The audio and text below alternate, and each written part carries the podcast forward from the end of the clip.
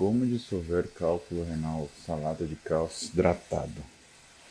Bom, tem dois tipos de, de, de cálculo renal, né? O de oxalato de cálcio é um deles.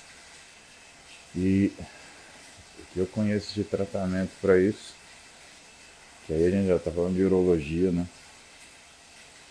É onda de choque, que é um aparelho que encosta nas suas costas e faz bombardeio de onda de choque para quebrar pedra. E uma coisa bem desconfortável, chama catéter duplo J.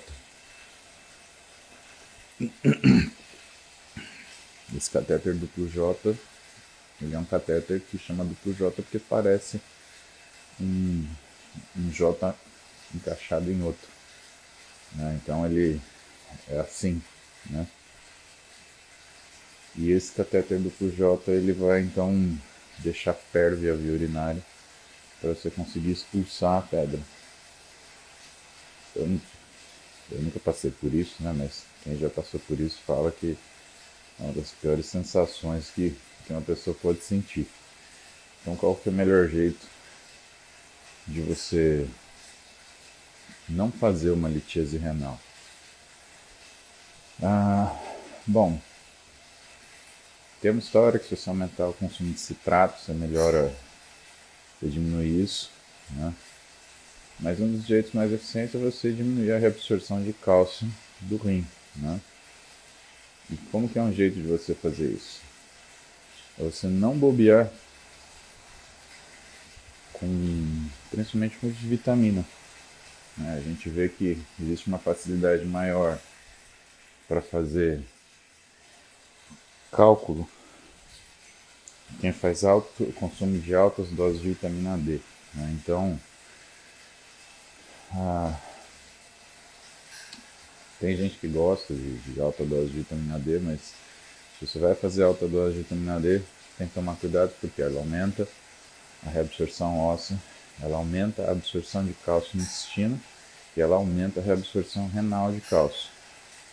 E quando isso acontece, no rim, como você aumenta a absorção renal, a reabsorção renal, você tem a chance de fazer cálculo. Né? Então a gente acha que vitamina é uma coisa que você pode tomar quando você quiser, que não tem problema. Quanto mais melhor. Não é bem assim não, tá? Aliás, falando em vitamina D, na minha prática clínica, né, não vejo razão de ter uma vitamina D maior do que 40, tá pessoal?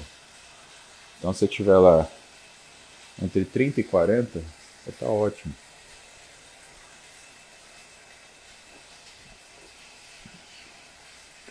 Aonde que eu vi isso a primeira vez? Em 2006, um professor meu da Nefro que trabalhava no Sírio, ele ligou no meu telefone Ô, cintura. Um desses pacientes que nem você aqui no hospital, a gente tá pulsando a versão, quer dar uma olhada para me dar uma opinião? E aí era um moleque que tava fazendo diálise, né? E tava investigando o que que tava acontecendo. Eu cheguei, olhei pro moleque, tuchado de óleo para tudo quanto é canto. Eu falei, filho, isso é ADE ou Sintol? Ai, doutor, é ADE, né? Sintol é caro. Eu falei, professor, intoxicação com vitamina D. Aí ele, como assim? Ele falou, nessa época ainda não era tão comum, né? Quer dizer que isso não é músculo? Não. Isso daí é, é óleo. E pegou óleo de cavalo e injetou no braço. Só que aí ele absorveu altas quantidades de vitamina D, né? Fez uma, uma litíase renal séria, né? E fez uma insuficiência renal aguda. Então você tem que ficar esperto, porque de fato, pessoal, tem nada de quanto mais melhor, tá? Nada.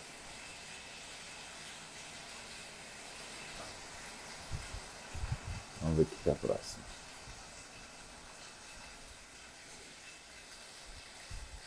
O Guto pergunta: Como inibir ou diminuir o efeito da miostatina? Vocês sabem o que é miostatina? Miostatina é uma proteína produzida pelo músculo que funciona para regular o desenvolvimento muscular.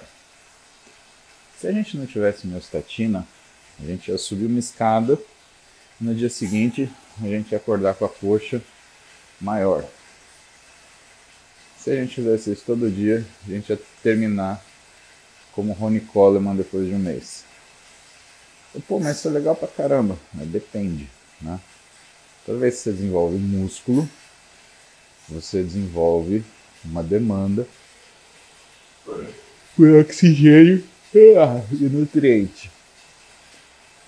E assim, a adaptação, por exemplo, cardiovascular que você tem associada à musculação, ela não acontece no mesmo passo do desenvolvimento muscular. Por isso que muita gente ganha muito músculo e fica, entre aspas, cansado. Né? É...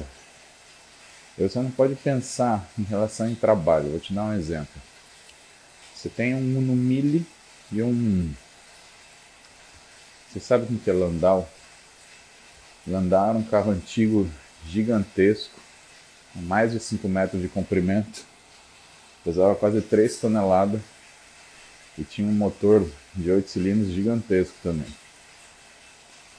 Então vamos supor que você tem uma estrada, uma, uma trecho de rua de 1 um km, você tem um Landau e um no milho.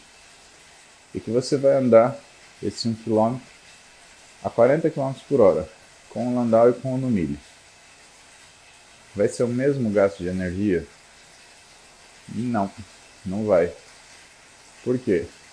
Porque o Landau, como ele tem um motor muito maior, ele vai acabar gastando mais para manter o motor funcionando.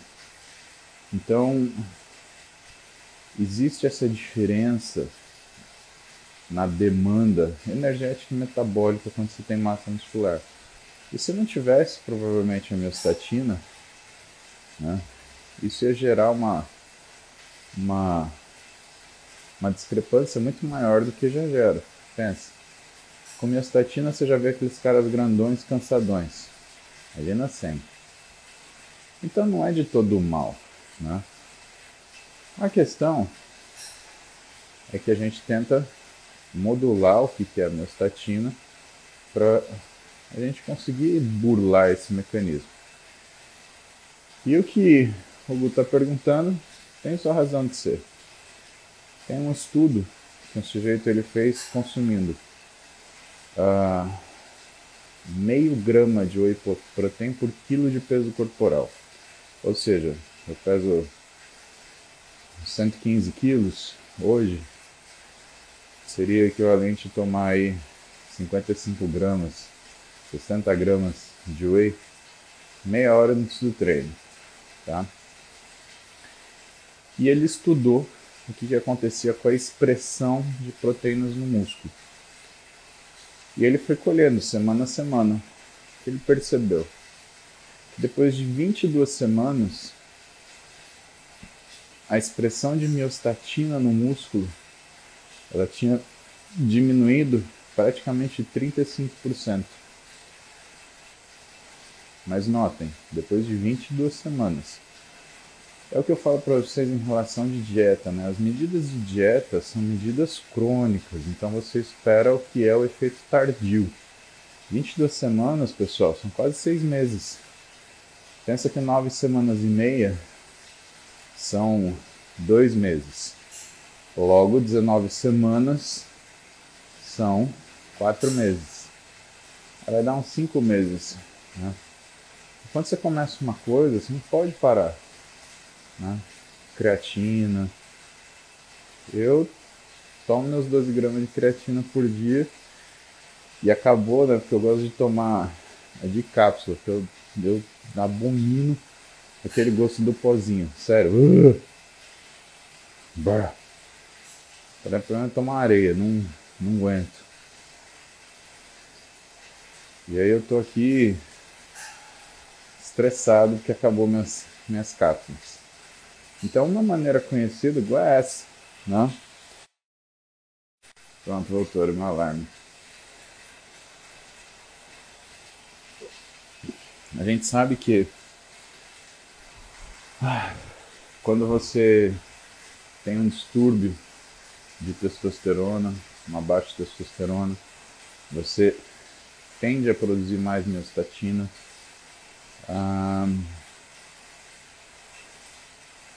Quando você tem um distúrbio inflamatório, você também aumenta a produção de miostatina.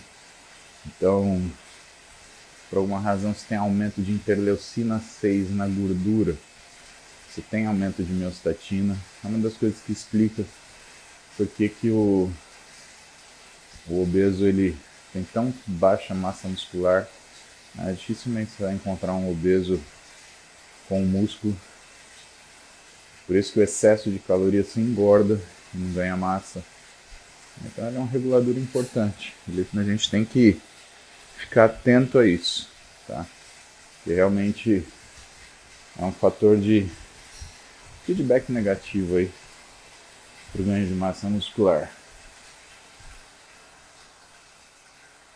Vamos ver o que mais vocês querem saber. Henker Mirtishink, a moça do nome difícil. Pelo amor de Deus, Henker Mirtishink, agora é sopa de letrinha. Qual é o seu nome? Fala um nome fácil, Maria. Nome das minhas filhas. Vou te chamar de Maria. Não leva mal, eu não consigo pronunciar seu nome. Eu não, eu, eu não enxergo daqui a letrinha, que eu tô velho já. E aí eu fico pensando, falo, meu, esse nome é um. Pera aí, você escreveu pra mim? Jace, ai, Jace é tão mais fácil, Jace. Por que, que você colocou esse Rinkerman que chega e jogou porque fique? Jesus! Parece que eu tô na Alemanha. Você é alemoa? É isso? Você é alemoa. Jace, quando que foi que eu falei de diastase abdominal? Foi antes de ontem ou antes de antes de ontem. Vamos lá. Então é o seguinte. Primeiro, se você teve filho, se você não teve filho, é diferente, tá? Quando a mulher ela tem diastase abdominal e ela não teve filho, tende a ser um pouco mais complicado. Por quê? Porque você não teve um estímulo de distensão do abdômen para que essa diastase ela aparecesse. Quando você teve uma gravidez, você teve esse estímulo, né? Você ganhou volume abdominal por causa do volume uterino da criança, então isso dilatou a musculatura laceou o seu músculo transverso do abdômen que encaixa a sua cintura e o espaço entre os retos abdominais pum, abriu. Mas quando você tem isso de base, né, significa que aquela abertura em você ela é anatômica. Quando você tem por conta da gravidez, significa que ela é fisiológica. Então fica um pouco mais difícil quando você não teve filho de conseguir através de. Bom dia, Thaís. Fica um pouco mais difícil quando você teve filho de fazer essa musculatura ela, ela se aproximar. Mas não que seja impossível, tá? É, o que a gente percebe no dia a dia? Aqueles exercícios de low pressure fitness, eles ajudam. Fisioterapia ajuda muito, né? E na fisioterapia você vai aprender a ter controle de músculos que você não conseguia. É muito legal o fisioterapeuta dando aula de controle da musculatura do core. Né? Você, ele vai mandar você fazer coisa tipo é, Vai, suga empurrando a costela para fora. Você fala, cara, como é que eu vou pensar na minha costela? Eu não consigo mexer minha costela, não consigo nem respirar. Né? É muito legal. É uma coisa que vale a pena você fazer. E de uma forma mais drástica, se você decidir fazer a cirurgia, e se você está acordado essa hora, me acompanhando aqui, é porque você treina. Né? ou porque você gosta de ouvir sobre esses assuntos, porque você deseja um resultado um pouco melhor daquilo que você faz, né? Então, o que eu te aconselho? Não vá para a cirurgia direto. Não é uma cirurgia tão fácil assim, né? Ela mexe razoavelmente. Você tem que descolar a pele, né? Você tem que afastar a pele. Então, ela mexe na aparência do abdômen, né? Então pode dar uma sensação estranha quando você olha a pele descolada depois. Portanto, quanto menos você precisar mexer na cirurgia, melhor. Que aliás é uma outra coisa que eu falo, né? Ah, você é contra a cirurgia plástica? Não. Eu sou contra o que as pessoas fazem da cirurgia plástica, tipo uma cirurgia emagrecedora. Gente, cirurgia plástica é para você tirar detalhe. Vou dar um exemplo. Chega aquela menina com gordura aqui no flanco, ou então gordura na coxa, que toda vez que você toda vez que você aperta na dieta para perder aquela gordura, a musculatura sente. Você vai sentir. Toda vez que você tira a caloria, né, a musculatura vai sentir. E aí você percebe e quando você faz isso, você até diminui essa gordura. Mas primeiro que não sai 100%, e segundo que o resultado que você tem parece que a pessoa envelheceu. E assim, na proporção que ela perdeu de exuberância muscular, dá a sensação que a pessoa engordou. Essas condições fazem com que você pense duas vezes, fala, pô, mas eu vou apertar a dieta, a pessoa vai ter essa sensação de envelhecimento, vai perder a exuberância muscular. Por que, que eu vou fazer isso, né? Você pode até contra-argumentar comigo. Falar, ah, mas se eu fizer isso tempo suficiente, eu vou conseguir fazer uma apoptose dessa célula de gordura. Olha, provável, né? Lembrando que célula de gordura né? Essa cretina ela é praticamente mortal. É por isso que a gente tira da célula de gordura a célula tronco, né? Para utilizar para os diversos fins que isso se propõe. Então,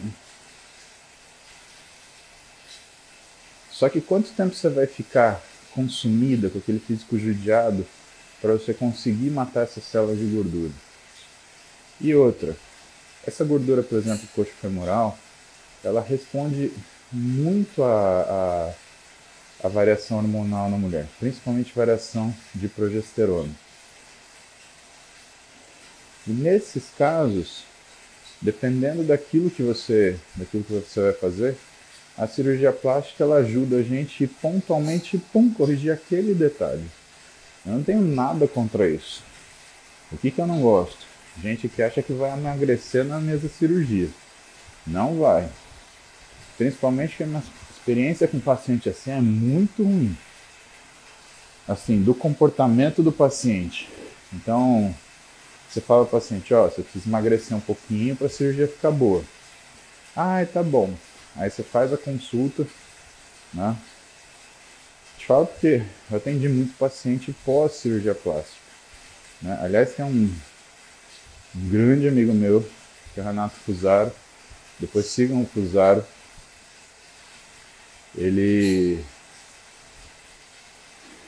ele é o cara que eu confio absolutamente para ver os pacientes do consultório, né? Renato Fusaro, procura ele aí. Ele é o cara que fala não vou operar. Ele fala não para o paciente. E todo cirurgião plástico que fala não para o paciente, faz a loucura dele, merece meu respeito. E aí o que faz o paciente? Marca a cirurgia, ele fala, ah, vou operar mesmo. Chega na cirurgia, o bicho está 10 quilos mais gordo. Puta que pariu. Não tem nem o que fazer, mano. É, é, é sério isso, não é sacanagem. O cara chega 10 quilos mais pesado. Você tem um máximo que você pode tirar na, na cirurgia plástica né? O limite de segurança para a pessoa sobreviver, né? Depois, eu não sei qual é o cálculo. vocês entrarem no Instagram do Fusário e perguntar, pergunta qual é o cálculo de máximo de peso que pode tirar na cirurgia plástica de lipoaspiração. Ele vai falar para vocês, tá? Então o que acontecia? Vamos supor, né? Drasticamente, vai. Uma mulher de 60 quilos, de 60 não, de 70 quilos, ela programou a plástica dela, só que ela ganhou 8 quilos nos dois meses que ela estava esperando. É sério isso, para fazer a cirurgia. Se não me engano, acho que você pode tirar até 10% do peso da pessoa, tá? Bom, ela foi para 77, 78. Quanto você pode tirar? 7 quilos. Ela volta para o que ela estava. Ruim, né? E outra coisa que você tem que programar em relação à cirurgia plástica é como vai ser seu pós-operatório. Porque às vezes você vai corrigir uma coisa que te impede de se movimentar, e o que, que vai acontecer com o teu físico? Ele vai esmilinguir na fase que você tiver de repouso. Então, quanto menor for a alteração que você fizer, melhor o resultado, melhor, sem dúvida nenhuma, tá? E mais rápida é a cicatrização.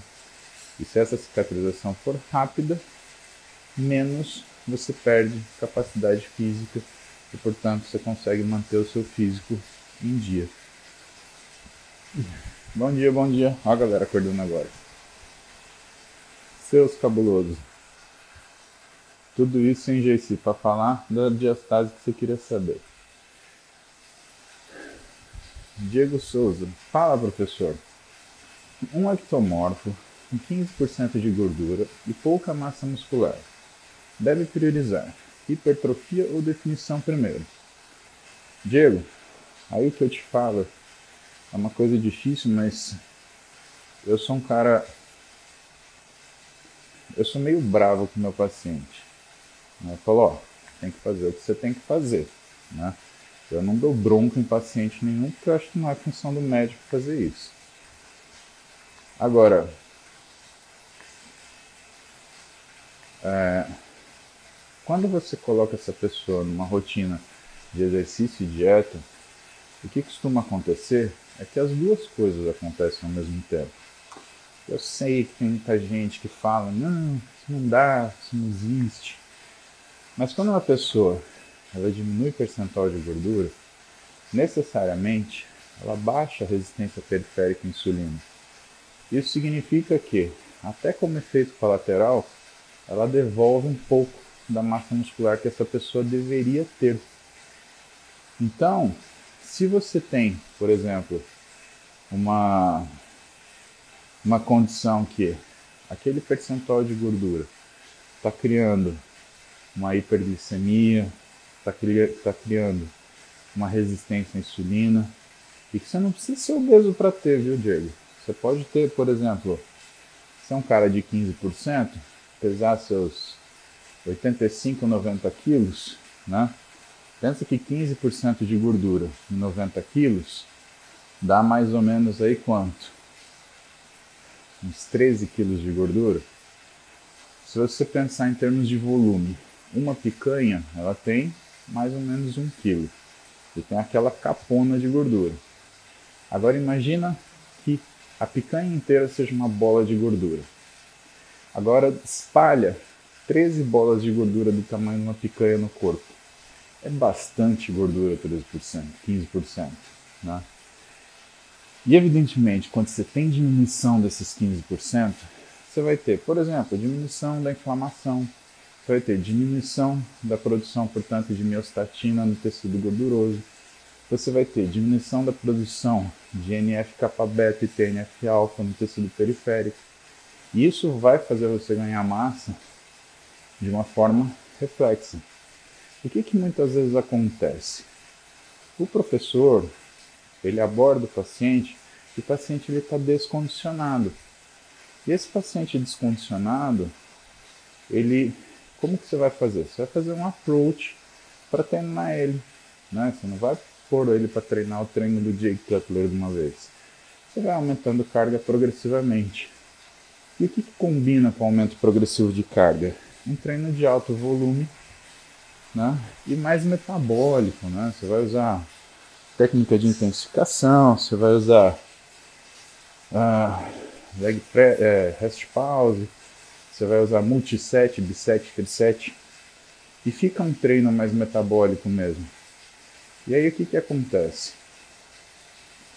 A sensação que você vai ter é que você está treinando né, uh, uma sequência de exercícios que tenham o efeito de melhora enzimática. Mas na verdade, o paciente que tem pouca força, isso desenvolve força também. É que a força ela vai aparecer mais tarde. E a sensação que você teve foi o quê? Que nesse período que você fez um treino metabólico, que ele melhorou, foi por conta do treino mais metabólico. E não foi, Diego. Foi porque você estava condicionando esse cara, ele ganhou força por causa do condicionamento, e nesse período, né, ele vai secar um pouquinho. É um pouco mais difícil de ganhar massa, a menos que ele esteja muito, muito ruim, o físico muito ruim e com metabolismo muito ruim também. Aí ele não vai ganhar nada, com a dieta ele vai conseguir perder um pouco de gordura. Mas se você estiver falando de um cara que está razoavelmente bem, você vai ver esse cara ganhar massa muscular sim, tá? Porque você tem que lembrar que definição muscular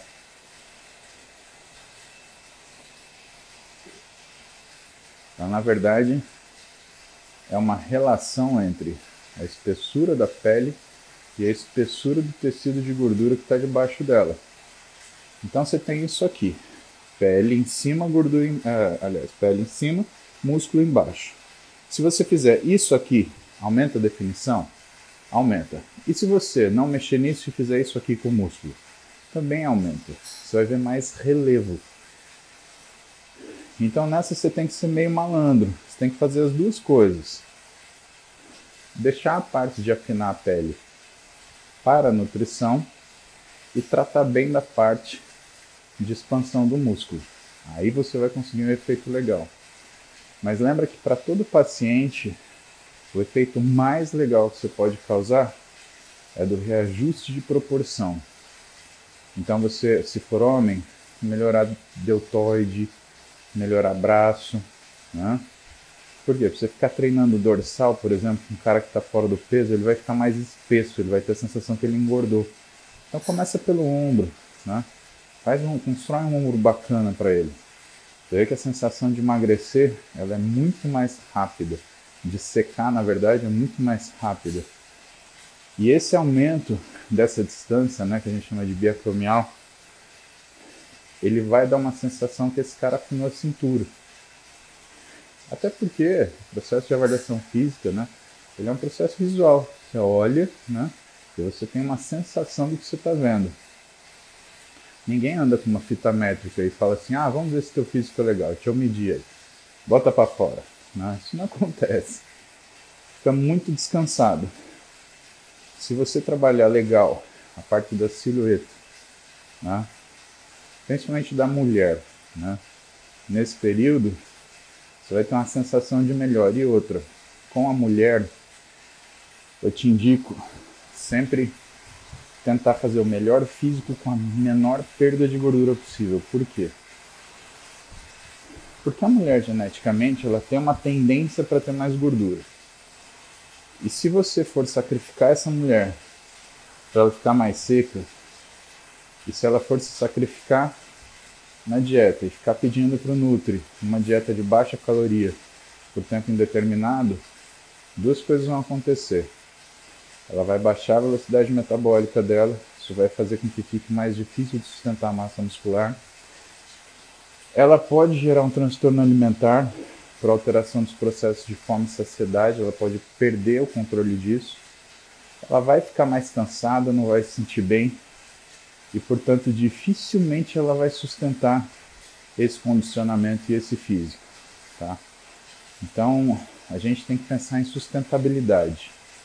Então, quanto mais bonito você conseguir deixar o físico dela com menor perda de gordura, maior vai ser o sucesso do seu trabalho. Tem alguns pontos chaves para isso. Falo para você. Não é segredo. É você melhorar a panturrilha, porque quando você tira aquela sensação de canela fina e coxa grossa, te dá uma melhor sensação de atleticidade desse físico, físico fica um físico mais imponente. Melhora do glúteo médio, porque você começa a ver aquele bumbum projetado que começa de cima, não espalhado para baixo. Melhora do posterior de coxa, porque você melhora a linha infraglútea e isso tira aquela sensação de bumbum grande caído. Melhora do transverso de abdômen, porque vai fazer com que você tenha uma cintura mais amarrada, aquela barriga reta, tá? A barriga reta não é perda de gordura. A barriga reta é força muscular, tá? Você vai ver menina, por exemplo, que tem uma taxa de gordura alta, mas tem a barriga retinha. Por quê? O músculo é bom. Então você vai ver menina com 16, 18% de gordura que tem um físico lindo. De verdade. Você fala, caramba, aquele físico macio, suave, só que muito feminino, né? Cintura bem fininha e aquele quadrilzão exuberante, tá? Então, esse é o bizu que eu te passo. E claro, essa mulher que está com um pouquinho mais de peso, não cometa o engano de ficar treinando tronco, principalmente dorsal, pela mesma razão que o homem. Essa mulher vai ficar robusta, vai ficar estranha, ela vai achar que ela está engordando fazendo musculação. Por isso que tem tanta mulher que fala, ah, eu fui fazer musculação e eu engordei. Não é que ela engordou, é que ela ficou mais robusta. Claro que a maioria das mulheres que fazem essa observação, elas não têm controle alimentar. E tem aquele comportamento assim, ah, mas eu mereço porque eu treinei. Esse pensamento é um câncer, né? Aí eu falo, você é igual cachorrinho? Você merece um biscoitinho quando você faz a coisa certa? Não se premie que nem cachorro. Você não é cachorrinho. Tá? Você não se premia com, bom, com bolachinha. Você se premia com o resultado que você vê no espelho. Então, quanto você gosta de você, é o resultado que você tem. Aliás, Diego, essa é uma das grandes coisas que eu trato de falar com os meus pacientes. Que, por exemplo, o dia do lixo ele é um uso afetivo da alimentação. E eu não gosto desse uso afetivo de alimentação. Né? A comida não é diversão, ela não é recompensa. E se a pessoa continuar mantendo comida como recompensa, meu, ela vai detonar o físico dela ao longo da vida. Por quê? Ah, eu fui bem na prova, já sei. Vou jantar parmegiana hoje. Ah, eu tô chateado. Ah, já sei, vou comer um pacote de chocolate.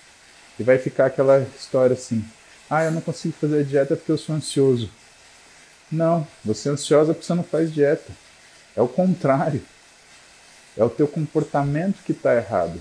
E até você entender isso e executar, você vai continuar fora do seu peso, infelizmente. Né? O emagrecimento ele tem muito disso. Da pessoa enxergar aquilo que ela faz de errado e muitas vezes a pessoa ela tem um ímpeto de fazer uma coisa certa, mas ela faz duas erradas, né? Por exemplo, isso, ela entra na musculação, só que aí ela começa a comer que não a jamanta. Por que? Não, estou fazendo exercício, eu preciso comer. Aí o que come? Come de tudo que está pela frente, né? Tinha um, um paciente meu treinador, faz tempo que eu não vejo ele. Mas já deve estar no físico que ele queria faz tempo. O cara é muito disciplinado. De Londrina. Ele é conhecido do Rodolfo também, do Rodolfo Pérez. E ele dava aula numa academia em Londrina que ele, ele ficava revoltado, porque na frente da academia tinha um bar. E dependendo da hora que o aluno vinha, ele saía da academia para o bar.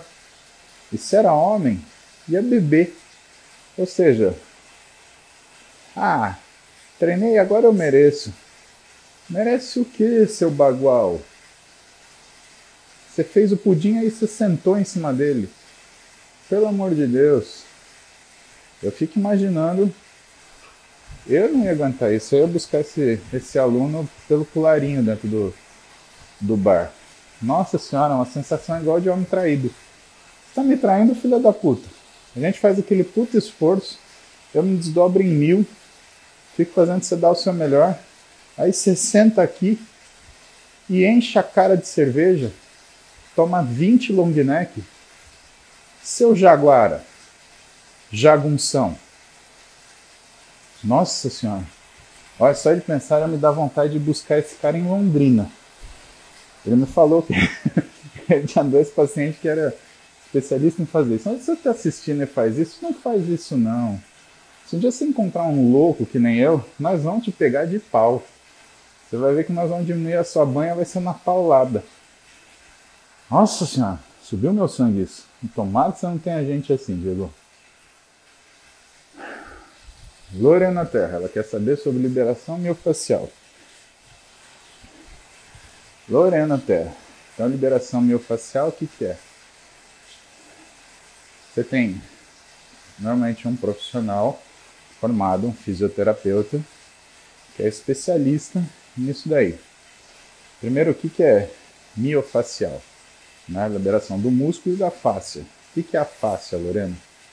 É um tecido fibroso, muito resistente, que envolve o músculo como se fosse uma meia elástica. Então, pensa você colocando uma meia calça, tá? Pensa que a relação da meia calça com a sua panturrilha, por exemplo, é a mesma relação da fáscia com a sua musculatura de gastrocnêmio, por exemplo, da batata da perna, tá? Só que a fáscia, ela tem determinadas funções e ações. E uma das coisas que ela faz é conter o músculo. E quando você faz, às vezes, um exercício mais intenso, esse músculo expande mais a fáscia, ela impede que ele tenha uma expansão completa. E algumas vezes esse músculo inflama.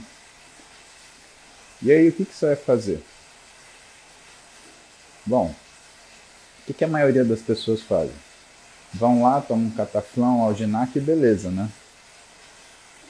E elas fazem isso para os espanhóis sem quê? Esse tipo de anti-inflamatório, quando tomado para essa função, aquela dor tardia pós-treino, pode ser, ele diminui a sua recompensa muscular consequente ao treinamento. O que, que deveria ser feito? Procurar um fisioterapeuta e fazer o quê? A tal da liberação miofascial. Então o que, que ele faz? Ele vai no músculo, procura os pontos gatilho, desativa esses pontos gatilho com uma massagem muito precisa, mas que também é razoavelmente dolorosa. Por quê? Normalmente esse ponto gatilho ele é um ponto de espasmo muscular. Então, o músculo está tudo assim, ó. Quando o pessoal fala, ah, eu tô com um nó no músculo. Esse nó é um ponto gatilho. E é um ponto de, de, de fragilidade, né? Você vai ter dor. Então ele vai lá, ele vai apertando, massageando até soltar esse ponto gatilho. Por quê? Porque o espaço entre o músculo e a fáscia, ele é um espaço virtual, né? É, a face é grudada no músculo. Mas se você for ampliando aquele espaço progressivamente, você vai ver que existe um intervalinho. E nesse intervalinho, né, existe o que? Líquido e terminação nervosa. Então, quando você tem uma condição dessa, essa inflamação do músculo por consequência de um espasmo, ou então da fáscia por conta de um excesso de stretching, essa região virtual ela enche de líquido inflamatório. E aí o músculo inteiro contrai.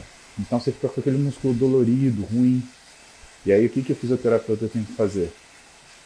Ele tem que fazer uma coisa que a gente chama também de deep tissue massage, ou massagem de tecidos profundos. Onde ele vai liberar o espasmo do músculo e melhorar, portanto, a drenagem desse líquido inflamatório por conta de estímulo físico, né? Cara, meu sonho é poder fazer físico uma vez por semana. Juro por Deus, meu sonho. Todo atleta de ponta ele faz. Os caras fazem uma coisa que eu acho muito legal. Eles põem um catéter de oxigênio enquanto fazem a, a liberação miofascial. Por quê? Porque a recuperação ela gasta energia. Então, quando você aumenta a saturação de oxigênio, você também melhora a velocidade de recuperação. É, eu acho que tem um episódio de um vídeo do Phil Heath que mostra ele fazendo isso. Né? Ele passando no osteopata e o cara fazendo isso. Mas eu não lembro se ele fazia liberação miofascial ou se o cara estava só estralando ele. De qualquer forma, né? É, é bem é bem interessante. Três pessoas que fazem muito bem isso que eu convivo. O Alan Joseph, né? Vocês conhecem, que é um cara bem conhecido. O Davi Costa, lá da Companhia Atlética da Kansas, que é professor disso, né? O Alan tem uns cursos, inclusive ele tem um curso online. Eu recomendo para vocês. Então procura aí Alan Joseph. É muito bom. E eu geralmente faço sempre porque me reativa a memória e melhora meu exame físico ortopédico e o Davi Ronce.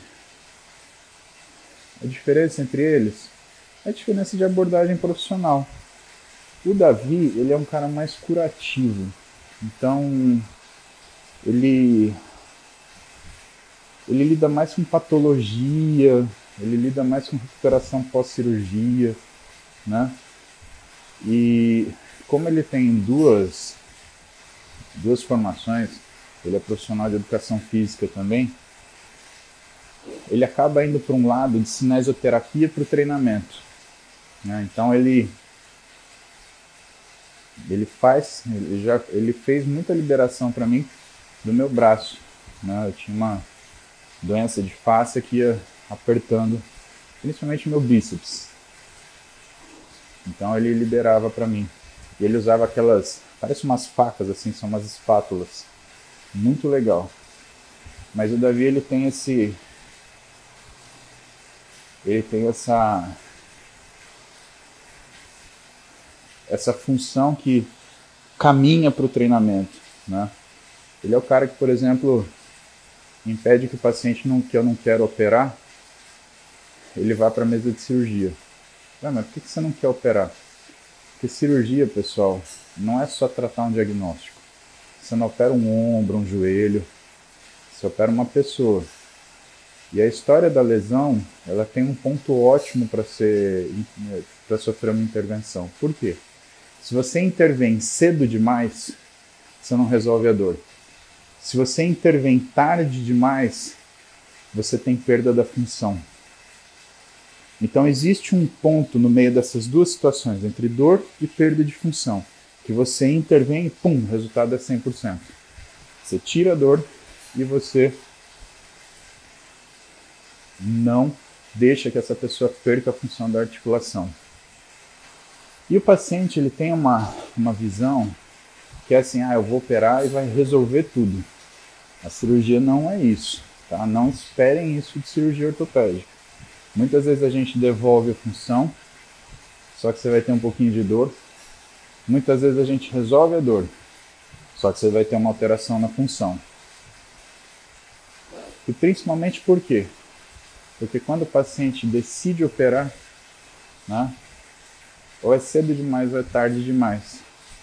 O bom médico, o bom ortopedista, ele não sabe só fazer o diagnóstico. Ele sabe determinar o momento certo de fazer a cirurgia. E muitas vezes, pelo menos como meu consultório é desportiva, que é o que eu me, eu me especializei, eu faço o quê? Eu mando pro Davi pro cara ser retreinado. Então, Davi faz cinésio, recupera a função, muitas vezes, porque o sujeito às vezes perdeu a função por conta da dor, e aí ele ele tem uma condição de uma cirurgia melhor. Mas o que, que é legal? Muitas vezes, quando o Davi recupera a função, a gente não precisa fazer mais a cirurgia de imediato. Para mim isso é bom, né? Vou te dar um exemplo comigo. Eu tenho uma lesão no ombro direito, que é um negócio razoavelmente grave, é um slap. Então é como se meu tendão do bíceps ele fosse fino, da cabeça longa, ele fosse fino que nem um fio de cabelo. Isso quer dizer que um dia, inevitavelmente, eu vou estar treinando e meu bíceps vai romper. Eu já me conformei com isso. Ele vai, pum, estourar e descer. Essa é a história natural da doença. Só que há quanto tempo eu tenho essa doença? Mais de 10 anos. Eu fiz fisioterapia e eu faço determinados exercícios durante meu treino de musculação. Por quê? Porque isso muitas vezes causa dor. Eu tinha muita dor. Eu cheguei a ter períodos de crise que eu fiquei meses sem fazer supino, por exemplo. Supino inclinado, principalmente, porque era o exercício que mais doía. E assim, eu não queria operar porque eu sabia que a recuperação era lenta demais. Então, ó o Jean tá aqui. Ô Jean, o que, que você falou? Pessoal, o Jean Spray, um dos meus melhores amigos. Aí ele falando, sua rotação interna é um lixo, mano. O Jean, ele me ensinou a fazer uma, uma, um alongamento para melhorar. Ô Jean, eu tenho feito, ó. Eu tô. Eu tô razoavelmente conseguindo. Dá um ruim assim depois, mas. Até que eu tô, tô me saindo bem. Puta, a gente começou a falar de liberação miofascial e estamos falando de fisioterapia para tratamento de lesão. Mas enfim, acho que é isso, Lorena. São coisas que você precisa saber em relação a, a esse trabalho, entender? Porque o físio ele tem muita liberdade, ele tem muita muita habilidade nisso. Aí, ó, isso é um cabuloso, né? o Ian, pessoal, ele é um dos responsáveis, se não o maior responsável, por ter conseguido fazer um serviço de residência em medicina do esporte na Santa Casa. Tá? A gente tem poucas residências de medicina esportiva, poucas mesmas. Pra vocês terem uma ideia, eu fiz uma pesquisa no grupo de alunos do Interligas, pô, 16 mil alunos, 320 ligas, 14 países. 14% só dos serviços eles têm medicina esportiva como tema na graduação. Como é que o cara vai conseguir fazer medicina esportiva? Ó, o papai Tássio tá aí também. Como é que o cara vai fazer medicina esportiva se ele nunca estudou isso na graduação? Então tem muito poucas residências de medicina esportiva. Bom, vocês sabem que a Santa Casa de Misericórdia de São Paulo é um local de muita tradição na ortopedia, né, com o pavilhão Fernandinho Simonson. E o Ian montou uma residência aí que vai. Ah, com certeza vai se destacar. Né? E é um dos locais que, meu, quer fazer uma residência de medicina esportiva treta. Não falando mal das outras, mas a de medicina de esportiva da Santa Casa vai ser um negócio fora do comum. Então, você que é médico aí e está na cara de fazer a sua prova de residência, quer fazer esportiva, vai lá ver o serviço da Santa Casa. Primeiro que a Santa Casa é linda, né, meu? Parece que você tá entrando em Hogwarts. Meu irmão falou que tem umas histórias de lugar mal assombrado que nem a galera que trabalha lá a tempo anda quando é de noite. Muito massa isso. E é um lugar que, historicamente, ela é muito importante para a medicina de São Paulo, porque foi a primeira faculdade de medicina, né? Os alunos da USP, eles tinham aula na Santa Casa de Misericórdia. Se não me engano, foi na década de 50 que o Hospital das Clínicas foi construído e um pouco mais tarde o Hospital Universitário e que aí a Faculdade de Medicina da USP se transferiu para lá. Mas até então, a medicina né, da USP estudava na Santa Casa. A medicina da Escola Paulista ela começou em 1933, né, com alguns professores que saíram da USP e fundaram a Escola Paulista de Medicina. O Hospital São Paulo é de mais tarde, ele é do, se, se não me engano, ele é da época do regime militar, ele foi construído e a Escola Paulista foi estadualizada, porque ela começou como privada, né? E aí quando a, a Faculdade de Medicina saiu da, da Santa Casa, a Faculdade de Medicina da USP, alguns professores ficaram e fundaram o curso de Medicina da Santa Casa de Misericórdia. É muito legal a história da medicina no Brasil. Ela foi feita por médicos muito competentes, muito corajosos, né? Mas isso é só história. Vamos responder as perguntas de vocês.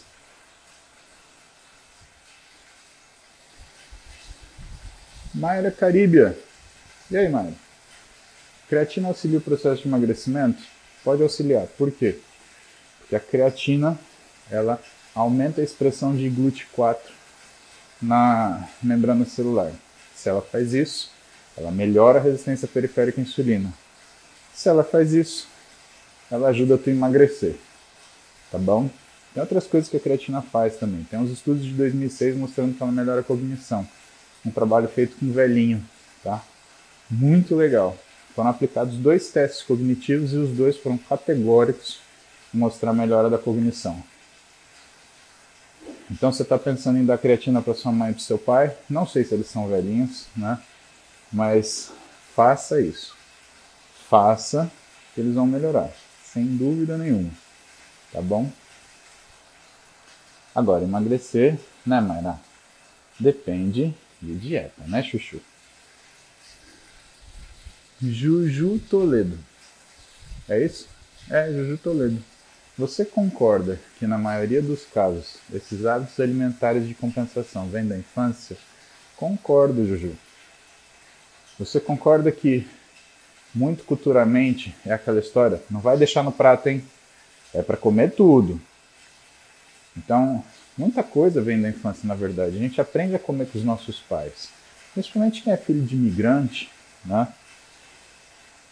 E eu tenho uma parte de imigrante na minha família, italiano, a gente que passou pela guerra, a gente que passou fome, né?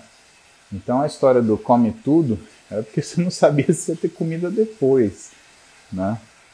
E era uma ofensa você não comer tudo, né? Porque era um descaso, era uma uma falta de preparo. Violência marca muito as pessoas, né? Eu acho que de certa forma a geração que viveu a fase adulta entre as décadas de 30 e 50 foi muito marcada por essa questão da guerra. Seriam nossos avós, né? Que hoje teriam seus 90, 100 anos, né? Só que isso passa para os nossos pais, isso passa para a gente, né? Então a gente tem que ter muito cuidado, né? Porque educar filho hoje não é a mesma coisa que era 20 anos atrás, né? Você não pode querer estabelecer paralelos entre o que você fazia há 20 anos, há 30 anos, há 40 anos, com aquilo que é o mundo de hoje. Você vai criar uma pessoa que está deslocada em relação à realidade. Segundo que você não vai preparar ela para justamente a realidade que a gente tem. Então eu eu em Marília, na minha adolescência, eu, eu andava a cidade inteira de bicicleta, eu pegava a bicicleta, ia até Veracruz, né? 11 quilômetros de Marília, né? era tranquilo. Eu tinha tinha 11, 12 anos de idade. Meu, sabe que eu pegar um moleque numa mountain bike com 12 anos de idade e ir até Veracruz, de Marília a Veracruz? Né? Às vezes eu ia pela estrada, eu não gostava. Às vezes eu ia pelo campo. Essa, essa era uma viagem legal, não. Demorava o dia inteiro ir e voltar. Eu voltava cagado, né? Porque apesar da distância ser 11 km, quando você vai por dentro lá, pegando as fazendas, cortando as fazendas, a distância fica bem maior. Fica bem mais cansado o negócio. Então tem coisa que não dá para fazer, entendeu? É, a gente saía para namorar e furunfunfar, né? No carro, né? Coisa que não dá para fazer, né? Então você tem que entender que as necessidades das pessoas são as mesmas, porém as condições de segurança não são. Então muita coisa tem que mudar na forma da gente ver, né? Nossa, que pergunta biopsicossocial. Fábia, Tor, assim que termina o card em jejum, quanto tempo para fazer a primeira refeição? Fábio, isso daí é, um, é meio lendo, tá? Mas em geral, 20 minutos, né? 20 minutinhos por quê?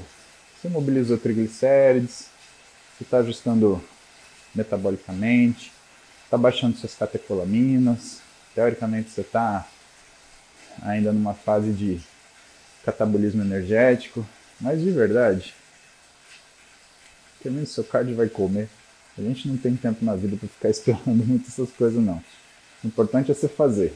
Tá? Se você fizer o cardio, tá ótimo. Tá lindo, minha querida. Juju de novo. Quais exercícios que ajudam a desenvolver o glúteo médio? Ju, basicamente os exercícios que fazem apoio unipodálico. Por quê? Uma das funções principais do glúteo médio é estabilizar a bacia. Ele faz conjunto com o quadrado lombar. Então, quando você treina o glúteo médio, automaticamente você melhora a força da lombar. Para quem que você treina glúteo médio? Para aquele cara que tem aquela dor crônica maldita lombar, que qualquer coisinha ele sente sobrecarga, tá? Então você ganha duas coisas. Você melhora ah, fisicamente e você melhora também do ponto de vista ah, biomecânico, principalmente quando tem essas dores lombares por insuficiência muscular. Ai, a única coisa dessa bike é que ela dói a bunda. Aí eu fui reclamar pro, pro Ian, porque é uma bike de crossfit, né? A Salt Air Bike. Aí ele falou assim, mano, deixa de frescura, senta a bunda nessa porra, pedala, meu. É um. Ian é uma gracinha. Cara, se eu fosse aluno do Ian, eu ia ter medo dele. Ana, como o café influencia no aeróbico em jejum? Olha, Ana, o café ele aumenta a liberação de catecolaminas, tá? Ah, já tá começando a grudar a roupa já. Então, se você quer fazer o aeróbio em jejum clássico, né? que você não faz compensação glicêmica e que você aumenta o que é o efeito para síntese ou biogênese mitocondrial, o café não é uma boa pedida não. Ele vai fazer você liberar catecolamina, que você vai fazer a sua correção glicêmica e esse estímulo vai existir. Agora na prática, minha querida, toma seu café e vai treinar, porque sem café a vida é dura, viu? É pior que bater na mãe na noite de Natal porque esfriou o peru. Olha só, esse moleque é quase meu primo, Bruno Campos Muse. É Muse ou Mouse? Devem ter te sacaneado na faculdade e na escola pra caralho, né, Bruno? Te chamavam de Mussi? Pô, pra mim era Paulo Mussi, Paulo Mussi. Agora, por causa daqueles filha da putinha lá do Buddy Dreamer, é Paulo Musa. Mas tudo bem, tem nome pior. Então, ai ai. Que, que você perguntou mesmo? Ah, qual a diferença entre glicogênio muscular e hepático na prática?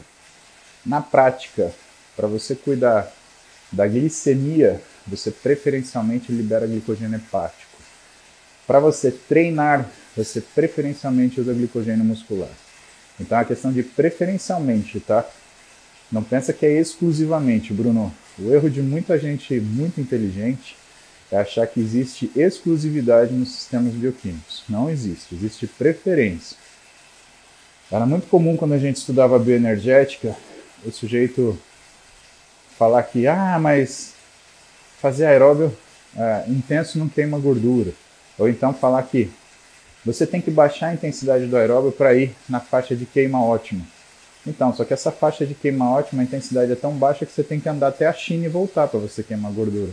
Então a gente faz o que? A gente soca a intensidade porque aí a queima fica alta. Lógico que você vai usar preferencialmente glicogênio, né? principalmente se você for fazer uma, um HIT, você vai fazer glicólise anaeróbica, né? E nessas condições, né? Lógico que você vai queimar glicogênio preferencialmente, mas você não vai queimar só glicogênio, você vai queimar gordura também. Agora, lembra, né, Brunão? Você quer emagrecer? É dieta. Treino pesado não compensa dieta ruim, tá? Olha só, o Gabriel veio com uma pergunta nervosa aqui. Vamos ver. Parestesia de membro superior, tronco e cabeça. Só corre às vezes em frequência cardíaca baixa. O que pode ser? Pessoal, o que é parestesia? Alteração da sensibilidade. De membro superior, tronco e cabeça. Isso daí é estranho, Gabriel, porque a inervação da cabeça ela não é a mesma que a inervação do tronco. A inervação do tronco ela é medular. A inervação da cabeça é por par craniano. Então, daqui para trás, nervo trigêmeo. Daqui para frente, nervo facial. Tá? Facial, lembra? Nervo facial, sétimo quarto aqui, ó. Olha que bonitinho. Ramo superior, ramo médio, ramo inferior. É muito esquisito isso daí. Se você tem uma sensação de desmaio quando você tem isso, né? Aí pode ser que isso seja uma queda na sua pressão arterial.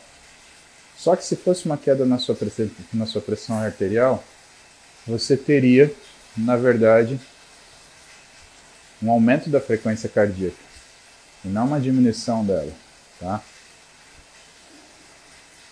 Você escreveu aqui?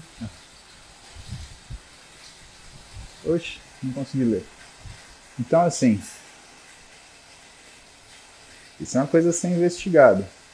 Porque pode ter um monte de diagnóstico diferente. Tem um negócio chamado síndrome conversiva.